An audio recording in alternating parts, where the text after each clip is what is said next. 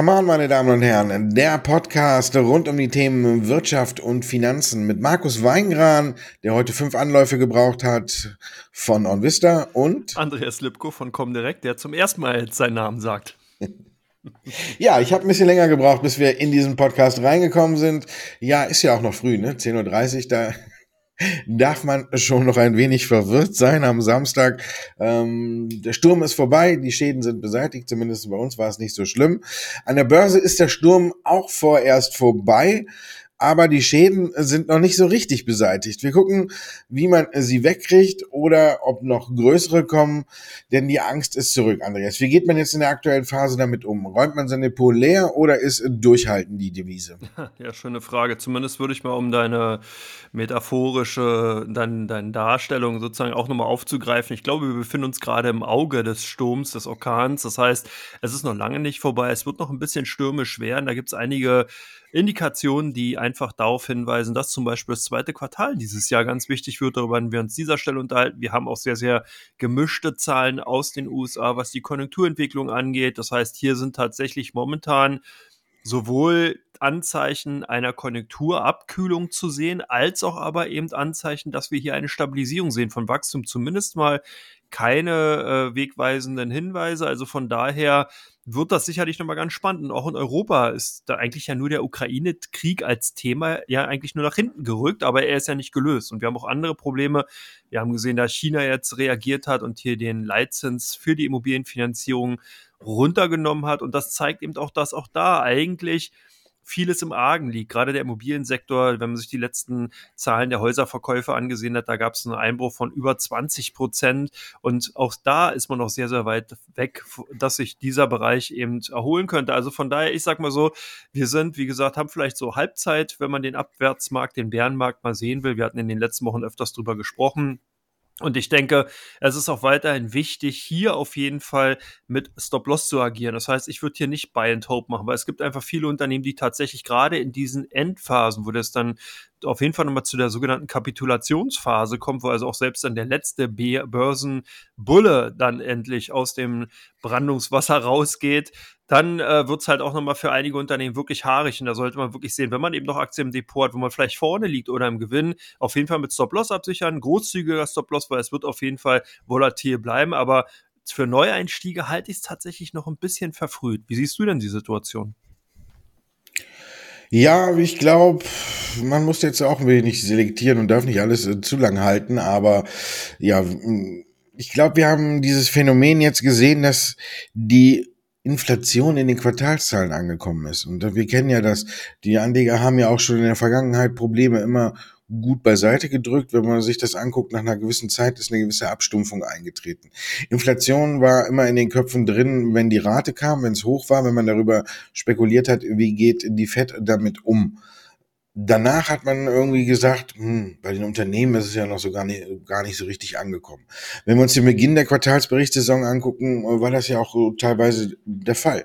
Wir gucken auf die Autobauer und sehen äh, Mercedes, VW oder auch eine BMW, wenn wir auf dem deutschen Markt bleiben, ähm, steigern ihren Umsatz, steigern ihren Gewinn, haben zum Teil Rekorde vermeldet, weil man eben sagt, die Preise sind gestiegen durch die Inflation so als Anleger fand man das halt im Grunde genommen ganz gut und dachte, ja, die hohe Inflationsrate, ähm, die belastet ja nicht. Und jetzt hat man zum ersten Mal mit Walmart, Target oder auch Coles gesehen, dass die Inflation, die hohe Inflationsrate, doch bei den Unternehmen ankommt. Sie haben zwar alle drei den Umsatz gesteigert und so, wie man es eigentlich auch erwartet hätte. Teilweise sogar lag man beim Umsatz über den Erwartungen. Aber dann kommen wir zum Gewinn die Aktie oder eben zu dem, was unterm Strich geblieben ist. Und da hat man jetzt zum ersten Mal gesehen, da ist es weniger geworden. Obwohl der Umsatz gestiegen ist, äh, ist der Gewinn weniger geworden. Die Begründung bei allen dreien war ungefähr ähnlich. Hohe Inflation, ähm, hohe dadurch bedingt hohe Kosten, eben auch Energiepreise hoch und alles.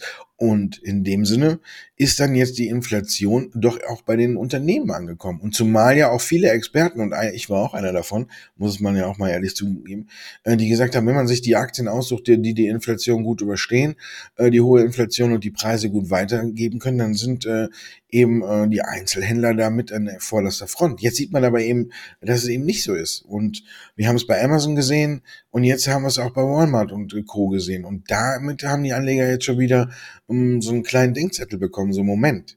Vielleicht, wie du auch schon sagtest, sehen wir im zweiten Quartal in den äh, Quartalszahlen ähm, schon ganz andere Rückstände, Spuren von der Inflation. Und ich glaube, das hat die Leute vorsichtiger gemacht. Deswegen haben wir so einen kurzen Schreckmoment an der Börse gesehen. Wenn wir uns ja jetzt den DAX in der Wochenperformance angucken, ist ja unterm Strich eigentlich nichts passiert. Dadurch, dass wir wieder einen guten Freitag gesehen haben, hat er ja sogar in dieser Woche noch ein Mini-Plus geschafft, obwohl er mir zwischendurch mal wieder das Herz stehen bleiben konnte. Auch wenn wir in die USA gucken. Die haben das äh, Phänomen zwar nicht geschafft, ähm, aber hier haben wir auf Wochensicht haben wir ein Minus äh, im Dow Jones von fast drei Prozent. Der S&P hat drei Prozent gemacht und ähm, die Nasdaq hat 3,5 Prozent verloren. Also von daher ähm, haben wir uns ein Stück weit von äh, Wall Street abgekoppelt, was vielleicht gar nicht mal so schlecht ist. Aber insgesamt gesehen glaube ich auch, dass wir noch äh, eine turbulente Zeit bekommen und dass man im Depot fein selektieren muss und ja seine Schmerzgrenze festlegen muss. Die ist ja vielleicht bei jedem anders. Und ich denke, bei Blue Chips oder so sollte man durchhalten. Bei kleineren und ähm, riskanteren Unternehmen, wo man auf eine hohe und schnelle Performance gehofft hat, da finde ich, muss man schon längst die Reißleine gezogen haben. Wenn nicht, ist jetzt die Frage, ob man nicht diese Einstellung hat, äh, jetzt brauche ich auch nicht mehr verkaufen, macht eh nichts mehr. Also von daher, man muss das Depot noch ein Stück weit durchforsten und dann kann man sich darauf einstellen. Jetzt haben wir viel über das zweite Quartal schon gesprochen. Ähm, ähm wir sind ja, ähm, wird es ein Sommer der Schmerzen? Ja, schöne Frage. Also ich denke, äh, dahingehend für die Konsumenten ja. Das heißt, wir werden hier natürlich die Preissteigerungen, die du ja auch angesprochen hattest, schon bei den Einzelhändlern, bei den Konsumartikelherstellern. Wir haben gesehen, BASF hatte bereits zum Jahresanfang darauf hingewiesen, dass man viele Produkte 20, 25 Prozent teurer machen wird, um eben die gestiegenen Energieträgerpreise und Rohstoffpreise kompensieren zu können. Das zeigt sich jetzt natürlich auch auf der Verbraucherseite beziehungsweise auf der Produktseite. Und das hat man ja auch bei den Zahlen gesehen, die wir zuletzt gesehen haben. Da gab es ja Preissteigungen, die sind ja phänomenal hoch gewesen. Und genau das wird sich jetzt eben ganz klar ausdrücken. Das heißt, wir werden weitere Preissteigerungen sehen. Und das Problem ist natürlich, dass hier die Reaktion von jedem Menschen, du, ich, von jedem Konsumenten eigentlich immer gleich ist. Auf der einen Seite wird man anfangen, natürlich den Konsum etwas zu drosseln. Das heißt, wenn man natürlich mehr für eine Benzinfüllung ausgeben muss als vor noch einem Jahr, dann wird man halt entsprechend weniger zum Beispiel Süßigkeiten oder Alkoholiker oder was weiß ich auch immer kaufen und wird eher auf den Grundnahrungsmitteln äh, im Endeffekt sich fokussieren. Und äh, das ist sozusagen die erste Stufe. Die zweite Stufe ist die, dass Brands es unheimlich schwer haben werden, wenn man natürlich dann sagt, hey, wieso soll ich mir jetzt ein Reinigungsmittel von irgendeiner Marke holen, die ich jetzt zwar schon seit zehn Jahren gekauft habe, aber die irgendwie x Prozent teurer sind als vielleicht ein No-Name-Produkt. Und dahingehend wird man dann eher auch auf White-Label-Produkte beziehungsweise dann eben auf No-Names umsteigen. Also diese beiden Effekte wird man sehen. Das heißt, man muss halt wirklich schauen, und beobachten, dass man hier diese Effekte natürlich nicht unterschätzt. Vor allen Dingen, weil eben auch noch die Dynamik bei der Inflationsentwicklung absolut noch vorhanden ist. Das heißt, man sieht zwar ab und zu mal in einigen Bereichen eine leichte Stagnation, eine leichte Stabilisierung, aber immer noch auf dem hohen Niveau. Man braucht sich nur die Ölpreise ansehen. Das ist wirklich phänomenal, was die teilweise für eine Tagesvolatilität hinlegen, aber trotzdem auf dem hohen Niveau bleiben. Und sollte es hier zu weiteren Steigerungen kommen, wird das natürlich tendenziell auch zu weiteren Preissteigerungen Kosten und äh, äh Preiserhöhungen bei den Produkten, bei den Unternehmen im Endeffekt dann ausufern. Wir haben es ja bereits schon auch gehört bei Walmart und so weiter. Die haben zwar noch höhere Umsätze gehabt, haben zwar weniger Gewinn gemacht. Der nächste Effekt wird aber sein, dass die Umsätze zurückgehen und damit dann auch die Gewinne. Und das könnte tatsächlich so ein bisschen der Sommer der Schmerzen von auf beiden Seiten sein. Jetzt ist natürlich die Frage, wie stark ist das tatsächlich zumindest mal auf der Börsenseite, auf der Finanzmarktseite eingepreist? Und da wird es eben wirklich wichtig, die zweiten Quartalzahlen in diesem Jahr, die geben nämlich Basiseffekt bereinigt Auskunft darüber, ob wir einen Trend sehen. Das heißt, ob man tatsächlich vom ersten zum zweiten Quartal jetzt bereits hier schon äh, Gewinnrückgänge sieht oder ob das erste Quartal tatsächlich noch, ich sage jetzt mal, durch die Basiseffekte aus 2021 verseucht war und man jetzt eigentlich dann sieht, dass hier eine Bereinigung eben dieses Effekts ist und man eigentlich auf einem relativ guten Niveau unterwegs ist. Deswegen könnte es ein Sommer mit Schmerzen an den Börsen werden. Ja, für die Realwelt, für die Realwirtschaft wird es auf jeden Fall einer. Interessant ist aber dann auch eher so das dritte, vierte Quartal, aber da werden wir darüber auch nochmal reden. Das wird nämlich ganz spannend werden, gerade bei den äh, Konsumartikelherstellern und bei den Handelskonzernen, weil die nämlich dann positive Effekte aus dieser Preissteigerungsrunde sehen. Aber wie gesagt, da reden wir nochmal drüber. Aber wie siehst du es denn? Hast du denn jetzt auch schon Schmerzen für den Sommer oder eher nicht? Hm, mein Knie tut ein bisschen weh, aber ansonsten. Zählt nicht. Ähm, ähm, ansonsten äh, wackelt das zweite Bullenhorn. Äh, das erste ist ja abgefallen, das zweite wackelt bedenklich. Ich denke, ja, mh, hm, ich denke auch, es wird ein ganz, ganz, ganz äh, schwieriger Sommer mit äh, wenigen Umsätzen und mit vielen, die tatsächlich äh, dann doch eher der Börse mal wieder ihren Rücken oder den Rücken kehren wir haben noch einige Sachen. Ähm, die EZB wird dann vielleicht schon mit der Zinserhöhung im Sommer starten und vielleicht da auch nochmal den genaueren Fahrplan festlegen. Und wenn wir da dann auch vielleicht äh, zwei bis drei oder vier Zinserhöhungen in diesem Jahr sehen, glaube ich, ist das auch noch nicht eingepreist. Dann glaube ich tatsächlich, wie du auch schon sagtest, dass wir bald sehen, dass die Inflation in den Quartalszahlen angekommen ist und dann werden sich noch einige umgucken und dann ähm, muss man ja so unterm Strich sagen, ähm, hat die Fed bislang in den wenigsten Fällen geschafft, die Zinsen zu erhöhen, ohne die Wirtschaft wirklich so richtig abzuwürgen. Zwar hat man äh, jetzt schon wieder gemäßigtere Töne gehört, fand ich auch sehr lustig, nachdem ähm, der schwarze Tag oder schwarze Tag der Woche, weil an der Wall Street war, wo äh, die Nasdaq über fünf Prozent verloren hat. Ähm, da kamen die ersten Stimmen, ja, ähm, jetzt noch mal einen großen Zinsschritt und dann werden wir gemächlich vorgehen. Ich glaube, ja, vielleicht, aber es wird, glaube ich, auch nicht so viel nutzen. Wenn wir uns mal die amerikanische Finanzministerin angucken, dann ist die auch immer ähm, unterwegs und versucht mit allen Mitteln, die ihr zur Verfügung stehen, neben den Leitzinsen äh, die Inflation zu drücken. Zum, hinter den Kulissen streitet sie sich mit äh, Catherine Tai darüber, ob man die chinesischen äh, Strafzölle zumindestens für bestimmte Produkte erstmal aussetzen sollte, damit man eine direkte Wirkung auf die Inflation hat. Den Europäern hat sie jetzt empfohlen, fand ich auch sehr nett, ähm, kein Embargo gegen russisches Öl auf den Weg zu bringen, weil das würde ja den Preis für alle verteuern, sondern man sollte ja lieber Strafzölle drauflegen. Wenn Putin die dann bei eins zu eins weitergibt, dann steigt halt wenigstens nur die Inflation in der Eurozone und nicht in Amerika. Also auch ein hervorragender Tipp, den sie jetzt auf dem Treffen äh, am Rande hat fallen lassen. Daran sieht man, wie ernst die Lage in den USA ist. Also hier wird wirklich auf allen äh, Ebenen versucht, die hohe Inflation zu bekämpfen. Und dass solche Vorschläge kommen, zeigt einfach auch, dass man selber weiß, dass die Zinserhöhungen aktuell, so wie sie ablaufen, keine immens große Wirkung auf die Inflationsrate haben werden. Wir werden einen Rückgang sehen, aber wir haben ja schon gesehen, zuletzt ist sie zwar rückläufig gewesen, aber eben nicht so stark wie erwartet. Und ich glaube, dieser Trend, der wird sich fortsetzen. Sie wird peu à peu vielleicht ein kleines bisschen fallen oder eher vielleicht, wenn wie du schon angesprochen hast, mit den Ölpreisen Richtung Stagnation. Und das wird natürlich dem Markt nicht schmecken, das wird der Fett nicht schmecken. Und das könnte wieder zu neuen äh, Panikattacken an der Börse führen, wie wir sie auch ähm, Mittwoch gesehen haben, da wir am DAX erst die Welt vormittags in Ordnung und äh, nachmittags, als die US-Börsen aufgemacht haben, war, hat man gedacht, oh Gott, ist irgendwas passiert, aber im Grunde genommen war es nur eine Panikattacke, weil man schlechte Konjunkturdaten gesehen hat und eben die Zahlen von Walmart, wo die Inflation dann auch wieder in den Köpfen der Anleger angekommen ist. Lange Rede, kurzer Sinn. Ja, es werden noch einige düstere Wolken aufziehen und ich denke, hm, wir werden, ja, leichte Schmerzen sehen, wenn man sich im Depot nicht darauf noch vorbereitet hat. Denn wie du schon sagst, ich glaube, es kann tatsächlich noch ein ganz gutes Stück abwärts gehen.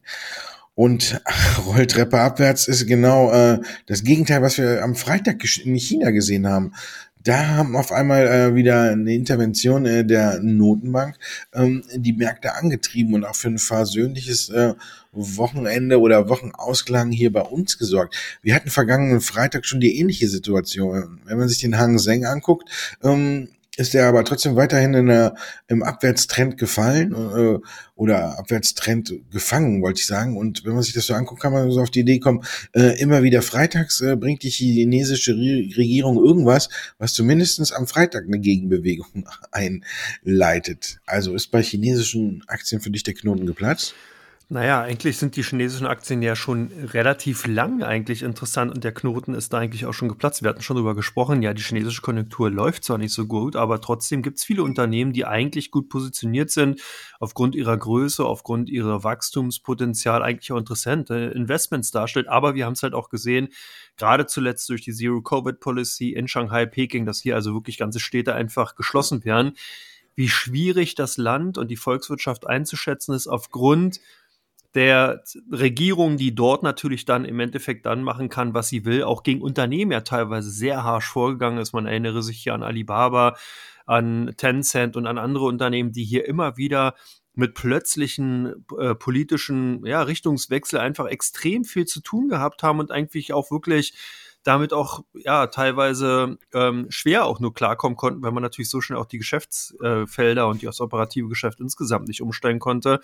Es ist natürlich schwierig, aber wenn man jetzt auf der, ähm, ja, auf der ähm, wirtschaftspolitischen Seite zurückschaut, was da jetzt in den letzten Tagen passiert ist, dann ist schon ganz interessant. Wir sehen, zum einen natürlich die Zinserhöhung, du hast äh, die Zinsabsenkung, Entschuldigung, du hast es bereits angesprochen, aber interessant ist, man hat hier auch wieder zurückgerudert, indem man dann die Eigenkapitalquote zurückgefahren hat. Das heißt, dass man gesagt hat, diejenigen, die in China Immobilien kaufen wollen, brauchen nicht mehr so viel Eigenkapital. Das heißt, man hat hier wieder einen höheren Kredithebel zugelassen und man hat auch auf der kreditgebenden Seite hier die Restriktion für eben Eigenkapital zur Vergabe von Krediten ebenfalls zurückgenommen. Das heißt, dieser Zins, die Zinsabsenkung war nur eine Maßnahme. Des Weiteren, was ganz interessant ist, dass man zusätzlich Subventionen für den Kauf von Immobilien entsprechend geben will und man hat vorher auch schon bereits wieder Subventionen für den Kauf von Elektroautos in Aussicht gestellt. Und das ist ganz interessant, wenn man einfach sieht, hier macht die Regierung wieder eine Rolle rückwärts. Man hatte erst vor einigen Wochen ja die Subventionen für den Kauf von Elektroautos zurückgenommen. Jetzt gibt man den wieder. Man hatte vor kurzem auch erst, um ein äh, Überkochen des, Immobil des Immobilienmarkts in China verhindern zu können, ja genau die Einkapitalquote hochgenommen und die Subvention zurückgenommen. Jetzt nimmt man auch diese wieder zurück.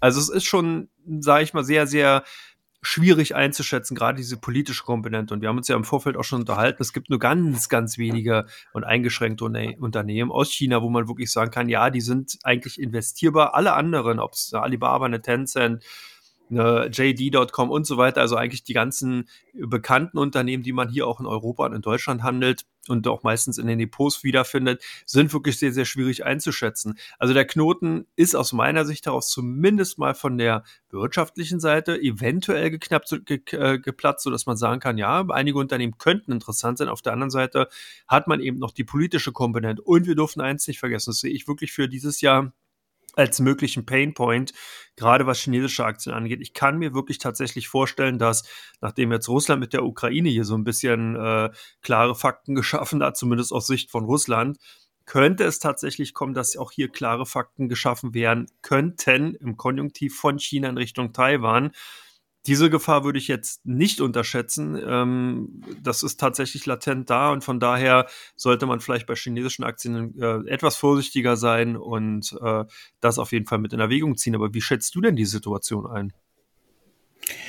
Hm, die Gefahr mit Taiwan, finde ich, äh, glaube ich, ist ein bisschen zurückgegangen, eher als dass sie größer geworden ist, weil ähm, man, glaube ich, äh, auch Putin nicht damit gerechnet hat, mit dieser Entschlossenheit, wie der Rest der Welt gegen Russland vorgeht. Und ich glaube, äh, China könnte sich das äh, noch weniger erlauben, weil wenn jetzt hier noch weitere Strafzelle kommen und alles, dann haben wirklich ein Problem oder wenn, wenn sich die Unternehmen komplett aus äh, China zurückziehen. Also ich glaube, für China wäre es äh, super GAU, wenn man solche Sanktionen aufgebrummt bekommt, wie sie jetzt Russland äh, bekommt. Wohl, wenn man sich den Rubel anguckt, äh, muss man sagen, hat der Putin, äh, wie er es schön manipuliert, alles äh, guckt man da hin und auf einmal ist der Rubel äh, höher als äh, vor Ausbruch des Ukraine-Krieges. Also es ist äh, teilweise schon äh, ein bisschen komisch, wie man da auch agieren kann. Ähm, jedenfalls, ja, ich finde, äh, der Knoten ist nicht geplatzt.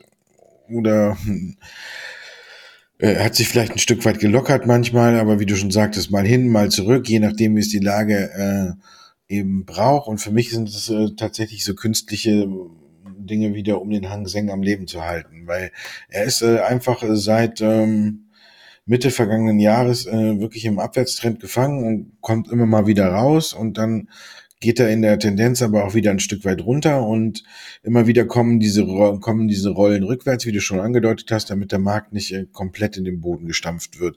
Von daher wäre ich hier auch noch weiter vorsichtig. Für mich sind die Probleme auch im Großen und Ganzen nicht äh, viel kleiner geworden. Du hast schon Alibaba angesprochen. Auch hier ist ja eine der bekanntesten Aktien überhaupt mit Tencent ähm, und Baidu, die Suchmaschine, die sind ja immer in aller Munde und sobald sich irgendwas tut, schlagen die Anleger ja hier zu und hoffen auf das große Comeback, wenn man sich das anguckt. Äh, eine Alibaba mal bei über 300 Euro äh, Dollar fast und äh, jetzt äh, ja, sind wir unter 100. Also da ist ja immer die Hoffnung bei vielen Anlegern, wenn man auf solche Charts guckt, äh, ah, die muss ja irgendwann wieder da oben stehen und die muss ja irgendwann wieder ein neues Hoch machen. Ähm, kann tatsächlich sein, aber ich glaube, in den nächsten drei bis fünf Jahren vielleicht noch, aber selbst davon bin ich nicht überzeugt, dass sie tatsächlich nochmal wirklich da oben an diese Höchstkurse rankommt. Dafür muss da wirklich viel passieren. Wir haben gesehen, dass das Wachstum hat sich verlangsamt. Ähm, wir haben es gesagt, du hast es äh, in Teil drei eine der wenigen Aktien, in die man äh, noch investieren kann, aus unserer Sicht, weil da stimme ich dir komplett zu und die Anleger machen es ja bei euch auch und deswegen will ich nicht so viel verraten. Aber ich denke, der Knoten ist noch nicht so richtig geplatzt und ich wäre auch vorsichtig, immer wenn man bei den ganzen Sachen hofft, so wie jetzt auch am Freitag oder ähm, weil alles nach oben geht, so schnell ist man auch wieder enttäuscht. Wenn man einen ganz langen Atem mitbringt, finde ich, kann man durchhalten, aber da muss man tatsächlich auch ein dickes Fell mitbringen ein dickes Bärenfell, ähm, wo man sich drauflegt und das Ganze versucht zu überstehen. Aber was mich an der Sache stört, ähm, wenn ich mir auch zum Beispiel eine Alibaba angucke oder auch eben ähm, den Hang Seng, dann stellen wir fest, dass die Hochs immer niedriger werden und die Tiefs immer tiefer. Und das ist eine ähm, aktuell im Chart für mich eine Entwicklung, die ähm, zumindestens zur Vorsicht mahnt und erst wenn wirklich mal ein Hoch im Chart das Vorjahreshoch oder Vorhoch überwindet, dann glaube ich, dass wir so langsam wieder in Richtung man kann einen Fuß in die Tür stellen, läuft. Aber bei Alibaba ist es nicht der Fall, beim Hang Seng ist es aktuell nicht der Fall und das schon fast seit einem Jahr. Und von daher wäre ich weiterhin vorsichtig. Vielleicht hat sich der Knoten ein wenig gelockert, aber geplatzt ist er für mich auf jeden Fall noch nicht. Kommen wir zu Teil 2 von Come On.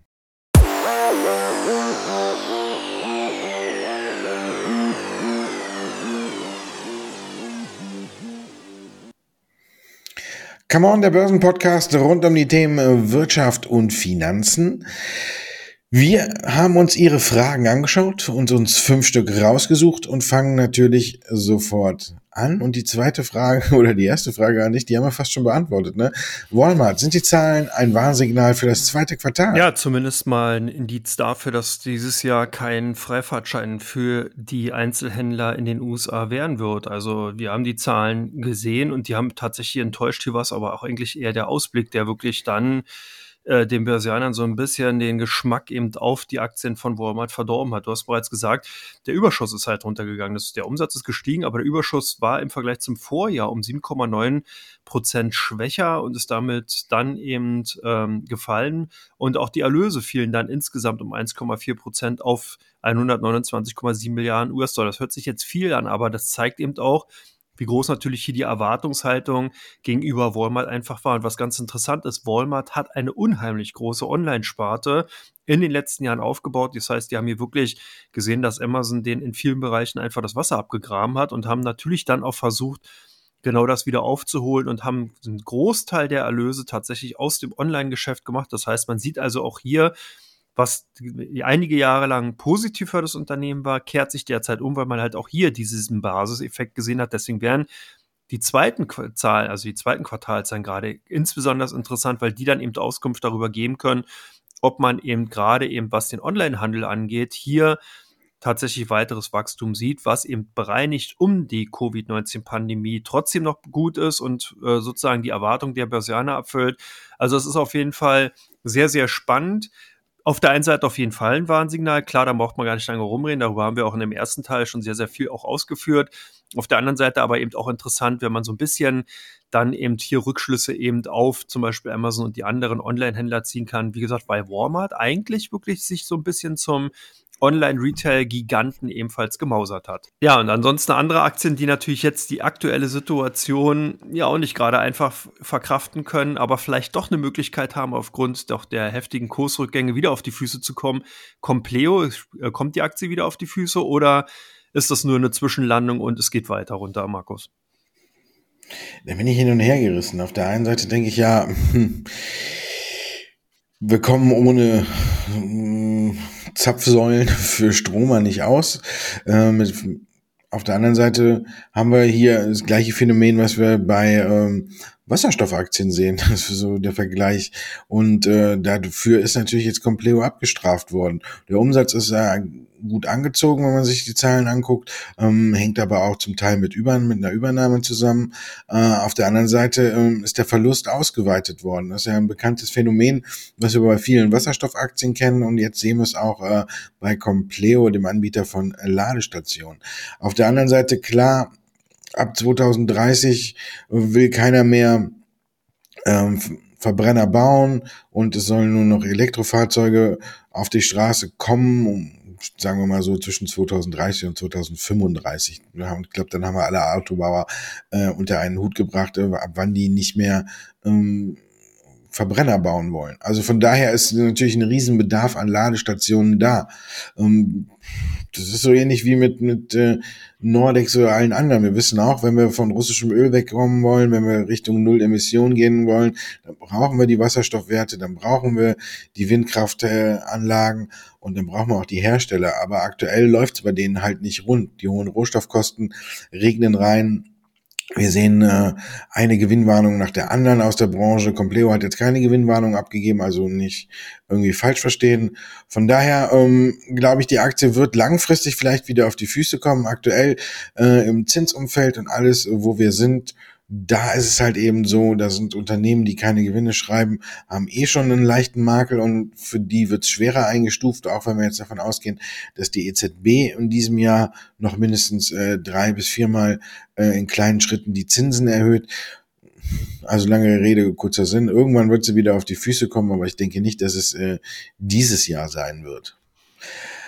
Die Citigroup, die steht schon auf äh, vielen Füßen. Jetzt sind noch zwei dazugekommen, nämlich Warren Buffett ist eingestiegen. Sind äh, US-Banken eine gute Idee oder besser gesagt die Citigroup? Ja, hier muss man ganz klar sehen, welche Banken und vor allen Dingen in welchen Bereichen sind die tätig. Und Warren Buffett hat mal wieder gezeigt, dass er hier wirklich klotzt und nicht nur kleckert. Der hat gleich für drei Milliarden US-Dollar City-Aktien gekauft und damit jetzt einen Anteil von 2,8 Prozent aller ausstehenden Aktien in sein Depot aufgenommen. Also das ist schon mal ein Statement. Er hat ja vorher bereits schon oftmals auf amerikanische Unternehmen aus der Finanzbranche gesetzt und hat jetzt aber hier nochmal bekannt gegeben, dass man insbesondere auf das neue Management setzt. Also hier ganz klar der Fokus darauf liegt, dass die Citigroup sich ebenfalls neu positioniert und dass man eben auch weniger den Investmentarm, den man in den letzten Jahren ja hier als eierlegende Wollenmilchsau ganz klar in den Zahlen immer wieder gesehen hat, dass man den eben äh, nicht mehr so stark in den Vordergrund bringen wird, sondern dass man eben wesentlich stärker eben auf das Privatkundengeschäft setzt. Und das ist genau der Punkt. Wir sind momentan in einer Zinsanhebungsphase in den USA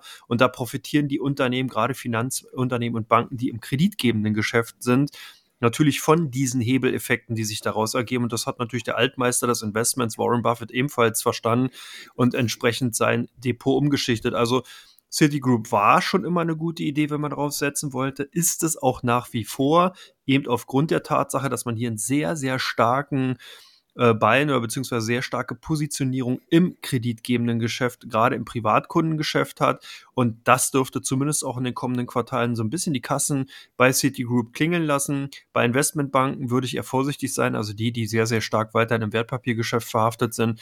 Die haben nämlich sowohl auf der Umsatzseite dann eventuell ein Problem, weil meistens in Abwärtsbewegungen an den Börsen dann auch die Umsätze zurückgehen und haben natürlich ein Problem, weil man hier latente Risiken eben aufgrund der teilweise doch schnellen Kursbewegungen einfach in den Büchern hat, die dann eben doch mal das eine oder andere Mal negativ sich auswirken können. Also von daher, ja, ich denke, Citigroup ist eine gute Idee und ich äh, denke, dass man hier nach wie vor dann auch die Aktien auf jeden Fall auf der Watchlist behalten sollte. Jetzt ist natürlich die Frage, sind denn die Siemens Gamesa Aktien ebenfalls äh, Watchlist-Kandidat? Siemens Energy will ja die Tochter von der Börse nehmen. Aktien noch interessant oder eher Finger weg? Naja, Finger weg, ähm, weiß ich nicht. Ähm, aber ja, doch Finger weg im Grunde schon, aber nicht äh, irgendwie weglaufen oder sonst was.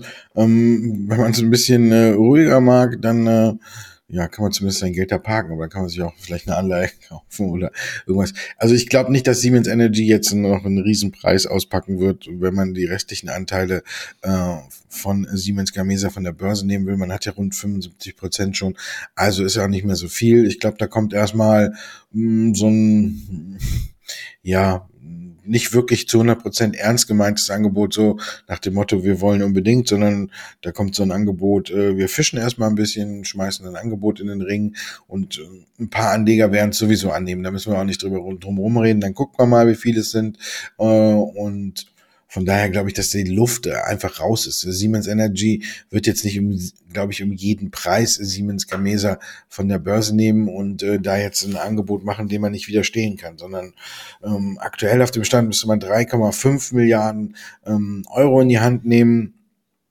beim aktuellen Kurs rum. Und ich glaube, ähm, viel mehr wird es auch nicht werden, was äh, Siemens Energy in die Hand nehmen möchte.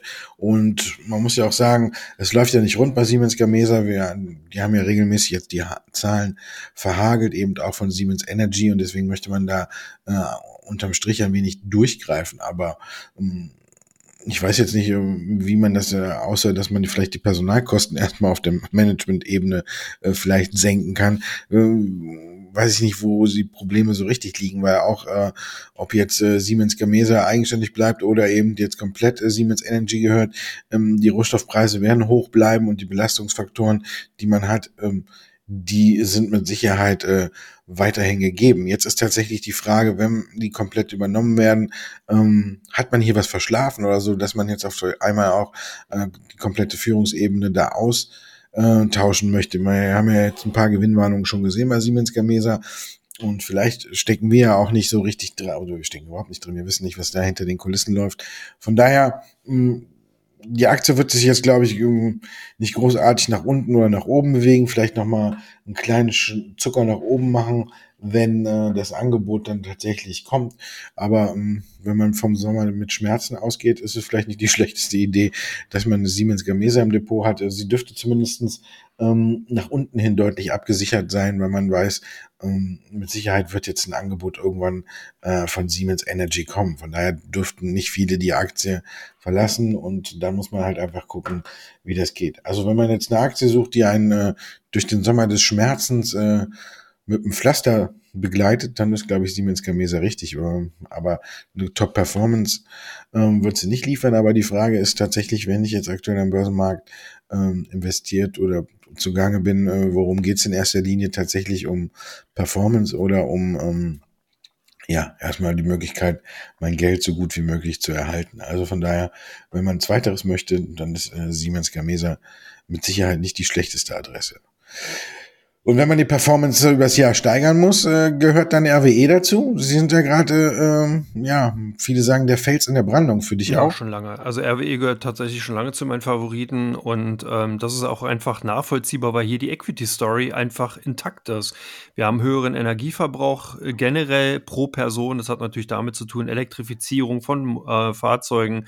Wir haben äh, immer kleiner werdende elektrische Anwendungen oder beziehungsweise digitale Anwendungen. Wir haben Internet Internet of Things und alles Mögliche, was sozusagen immer weiter digitalisiert wird, sodass natürlich auch hier der Stromverbrauch kontinuierlich wächst. Und RWE ist sozusagen hier wirklich ein Monster in diesem Bereich. Man hat sich hier gerade nach dem Schock um Fukushima einfach ganz massiv umgestellt auf den Bereich grüne Energie, regenerative Energieerzeugung, aber hat eben auch noch weiterhin Bereiche im fossilen Energiegewinnungssektor. Ähm, und da ist ganz interessant, dass so ein bisschen die Hysterie, die wir in den letzten Jahren gesehen haben, rund um ESG etwas abgenommen hat. Das heißt, die Investoren sehen, dass man hier die Kirche einfach auch im Dorf lassen sollte. Natürlich ist das Thema unheimlich interessant und auch sehr, sehr wichtig, dass man eben CO2-Reduzierung vornimmt.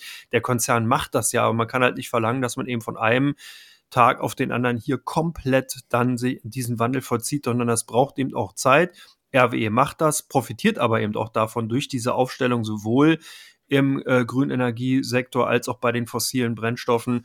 Und von daher ist das, denke ich mal, eine ganz, ganz interessante Ausgangssituation. Man profitiert nämlich dadurch dann eben auch von den gestiegenen Strompreisen, weil man ja sozusagen permanent durch die äh, zum Beispiel Solartechnik äh, entsprechend Strom gewinnt, den man dann teurer verkaufen kann. Das zeigt sich im Übrigen auch, weil etliche Manager von dem Konzern in den letzten Wochen doch hier auch Aktien zugekauft haben. Nicht jetzt unbedingt die massiven Größen, aber ganz spannend ist, dass man hier aus vielen Bereichen einfach Käufe sieht. Und das macht ja im Endeffekt niemand, der Geld verlieren will, sondern das macht man ja dann, wenn man eben der Meinung ist, hier könnten sich doch die Investments entsprechend lohnen. Also von daher auch nochmal ein sehr interessantes Indiz dafür, dass der Konzern auch hier noch durchaus Potenzial hat. Und das wird dann eben auch nochmal zuletzt flankiert durch etliche Analystenschätzungen, die eben ihre Kursziele auch angehoben haben, wobei man da immer ein bisschen vor, auf, vorsichtig sein sollte. Normalerweise ist es ja dann so, wenn eben alle bullish sind, dann dreht man sich um und fragt sich, wer soll die Aktien eigentlich noch kaufen. Aber ich sehe es bei RWE tatsächlich ein bisschen anders, weil es noch genug Skeptiker gibt, die eben zum Beispiel aufgrund der ESG-Thematik noch gar nicht bei RWE so richtig drin sind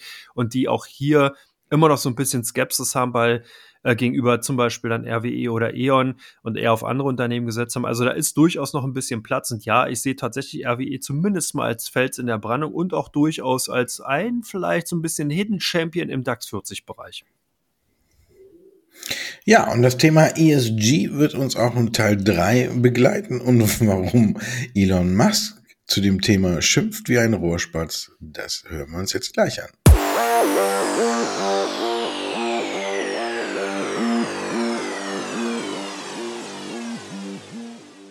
Teil 3 von Come On, dem Börsenpodcast rund um die Themen Wirtschaft und Finanzen. Es geht darum, welche Aktien im Fokus stehen bei der Comdirect und bei der, oder besser gesagt, auf der Internetseite von OnVista.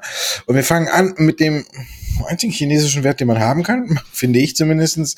Ähm, was finden eure Anleger bei Build Your Dreams? Ja, ebenfalls. Die kaufen, die kaufen tatsächlich bei jeder Schwächephase hinzu. Das ist ganz phänomenal und auch interessant zu sehen.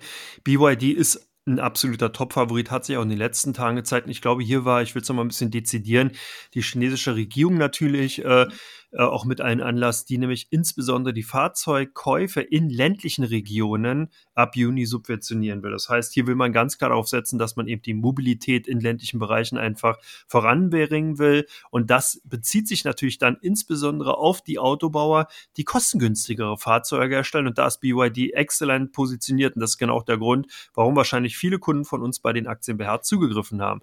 Was denn bei euch bei Amazon gewesen? Sucht man da den Zeitpunkt, wann die Aktien splitten? Hm, ja, vielleicht, aber bei uns, ich glaube, sucht man eher den Zeitpunkt, wann die Aktien wieder anziehen, denn es ging ja tatsächlich von deutlich über 3000 Dollar, äh, da haben wir dann äh, doch eine kleinere Zahlfahrt nach den Zahlen gesehen. Also von daher ähm, steht die Aktie mit ihren Nachrichten und allem, was dazu passieren kann, im Fokus. Ich glaube, viele Aktienanleger haben sie auch noch und überlegen, oder sind vorsichtig geworden, soll ich noch dabei bleiben oder nicht? Du hast schon gesagt, der Aktiensplit kommt und ich finde jetzt äh, ist eigentlich ein ganz guter Zeitpunkt vor dem Aktien. Also wenn ich kaufen würde, würde ich vor dem Aktiensplit kaufen. Wir haben ja dieses Verhalten der Anleger schon mal angesprochen. Wenn die auf den Chart gucken und sehen, wow, wir haben einen größeren, größeren Rücksetzer gesehen, dann kommt man ja immer wieder auf die Idee, ähm, da muss die Aktie auch wieder hin. Ähm, Im Vergleich zu Compleo, was wir im ersten Teil haben, wo hatten ja die Aktie, wo ich gesagt habe, ich glaube, es dauert verdammt lange, bis die Aktie nochmal in diese Bereiche kommt, denke ich, dass es nicht so lange dauert, ähm, bei Amazon. Und wenn wir jetzt überlegen, ich glaube, dass viele, äh, die auf die auf der Lauer liegen bei Amazon und äh, aber jetzt so vielleicht so in den Köpfen der Anleger gerade vorhanden ist, ähm, hm, die Aktie ist ja immer noch so viel so teuer. Soll ich jetzt schon kaufen oder soll ich auf den Aktiensplit warten? Ich glaube, sobald der Aktiensplit kommt, werden viele versuchen, diesen Rücksetzer auszunutzen. Viele haben Angst davor und vielleicht haben auch äh, äh davor, auf diesem hohen Niveau, wenn die Aktie so viel kostet, diesen Rücksetzer auszunutzen. Und deswegen äh, geht es auch eher teilweise noch ein Stück weit nach unten, wenn Panik in den Märkten ist. Aber ich glaube, wenn die Aktie um die 200 US-Dollar oder jedenfalls wenn der Aktiensplit kommt, glaube ich, dass viele sagen werden, jetzt kann man es machen, jetzt hole ich mir welche, weil jetzt ist sie ja optisch billiger. Dabei, glaube ich wenn ich eine Amazon haben möchte, auf lange Sicht, und das finde ich auf lange Sicht ist keine schlechte Idee, dann würde ich auf jeden Fall nochmal vor dem Aktiensplit kaufen. Ähm, ASML macht keinen Aktiensplit, aber ich glaube, hier kaufen die Anleger auch. Oder? Ja, das tun sie tatsächlich. Man setzt damit weiterhin auf den Halbleitersektor, weil ja ASML sozusagen die Mutter aller Halbleiterkonzerne ist. Man stellt die Maschinen für die Chipindustrie her. Und wenn man sich den Aktienchart eben doch ansieht von ASML, dann ist der doch tatsächlich extrem oder nö, extrem nicht, aber stark gefaltet worden. Und hier sehen dann doch einige die Möglichkeit eben immer wieder auch natürlich auf die Nachrichten zu setzen, dass die Chipknappheit ja weiterhin vorhanden ist und dass hier also durchaus noch Kapazitäten entsprechend dann aufgebaut werden müssten. Demzufolge ist hier die Spekulation wahrscheinlich bei unseren Kunden, dass man dann eben doch sozusagen eher auf den Hersteller von diesen Maschinen setzen sollte und entsprechend ASML ins Depot reinlegt. Und jetzt, du hast schon gesagt, Tesla wettert, beziehungsweise Elon Musk wettert wie ein Rohrspatz. Warum? Ich weiß nicht, aus dem, weil Tesla aus dem S&P 500 ESG rausgeflogen ist. Man hat äh, gesagt, dass äh, die Arbeitsbedingungen teilweise in den äh, Werken äh, nicht mehr ESG-konform ist. Man hat gesagt, dass die Unfälle mit in Zusammenhängen mit Autopiloten ähm, vielleicht auch nicht mehr ESG-konform ist. Lange Rede, kurzer Sinn. Man hat äh, Tesla aus diesem Index entfernt und du hast es ja selber vorhin auch schon gesagt, das Thema ESG wird zwar nicht mehr ganz so hoch gekocht wie vielleicht äh, zu vor ein paar Monaten, aber es wird immer noch hochgekocht. Und es ist natürlich auch eine Imagefrage, ob man in diesem Index äh, enthalten ist oder nicht. Und da hat dann jetzt äh, Elon Musk gewettert, dass man rausgeflogen ist und hat äh, gesagt, was man ja auch ein Stück weit verstehen kann, ne, dass äh, Exxon Mobile auch drin ist. Und wenn man die beiden Unternehmen miteinander vergleicht, dann ist tatsächlich vielleicht ein wenig schwer nachzuvollziehen, warum äh, Tesla rausfliegt und Exxon drin bleibt, obwohl man natürlich auch hier ähm, vieles unternimmt, um grüner zu werden.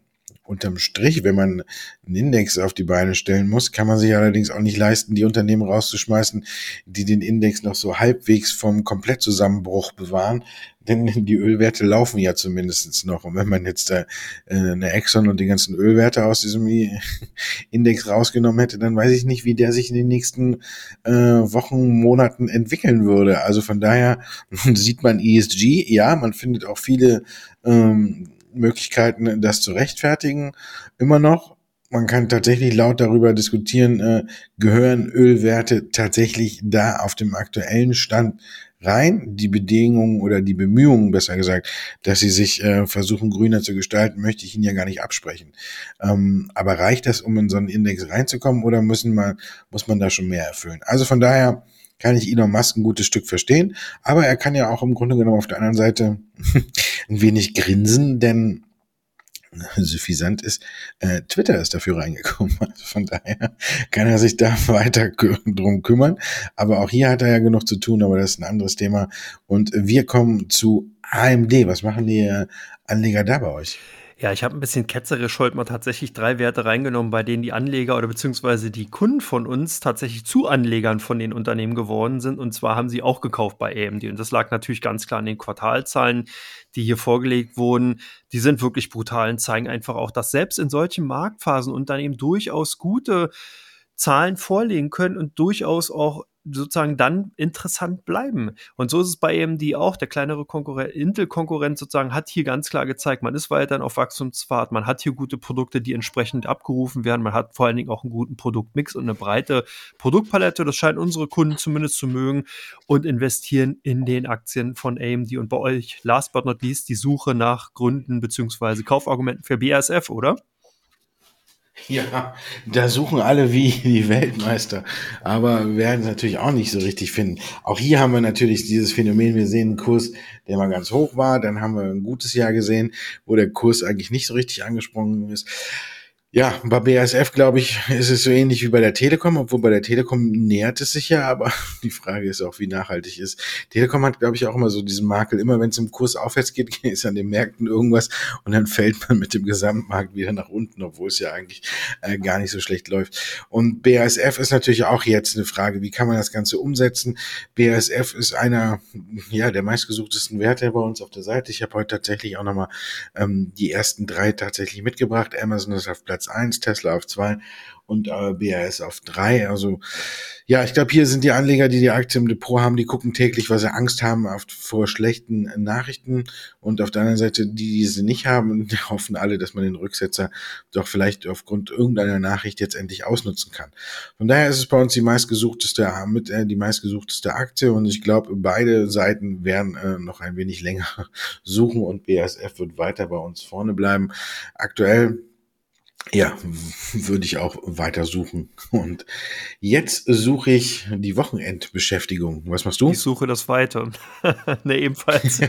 ich werde natürlich das Wochenende genießen, werde mich jetzt auf mein Rennrad schwingen und wahrscheinlich dann, wenn der Regen vorbei ist, äh, einige Runden fahren. Freue ich mich schon drauf. Was machst du denn so? Achso, du gehst zum Fußball. Genau, ich gehe zum Fußball. Mein Sohn Mann spielt. Ähm, ich bin nicht so aktiv wie du, aber ich stehe am Seitenrand und gucke zu, wie die anderen aktiv sind. Das kann aber den Puls auch hochbringen ja. Nö, ich bin da eigentlich ganz ruhig. Ich bin nicht einer dieser äh, Reinbrüller oder irgendwas, was man immer sieht. Ich äh, gucke das in aller Ruhe zu, hab den Hund dabei und äh, äußere mich äh, weder positiv noch negativ zum Spielgeschehen. Ich bin da eher, für mich ist das entspannt, da einfach zuzugucken oder oh, schön am Seitenrand zu stehen und äh, zuzugucken. Also das, äh, ich kann mich da nicht aufregen. Also, in diesem Sinne wünsche ich allen ein schönes Wochenende und wir hören uns nächste Woche wieder. Bis dahin. Thank you.